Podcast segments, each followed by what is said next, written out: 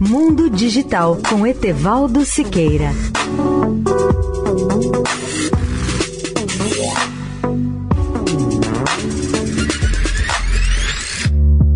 Olá, ouvintes da Eldorado. A tão esperada primeira missão espacial do bilionário Richard Branson foi completada no domingo 11 de julho, ao viajar para o espaço suborbital e voltar à Terra após completar o primeiro voo totalmente tripulado do avião espacial da Virgin Galactic.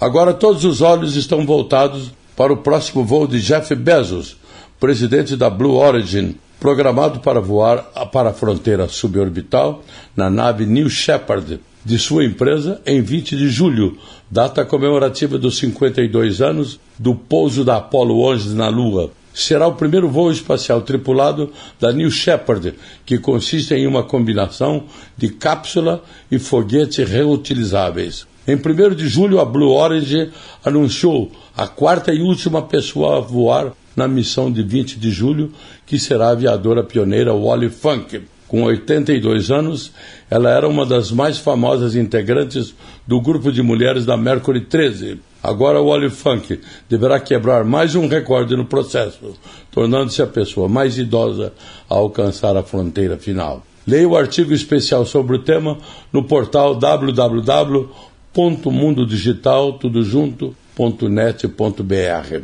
Etevaldo Siqueira especial para a Rádio Eldorado.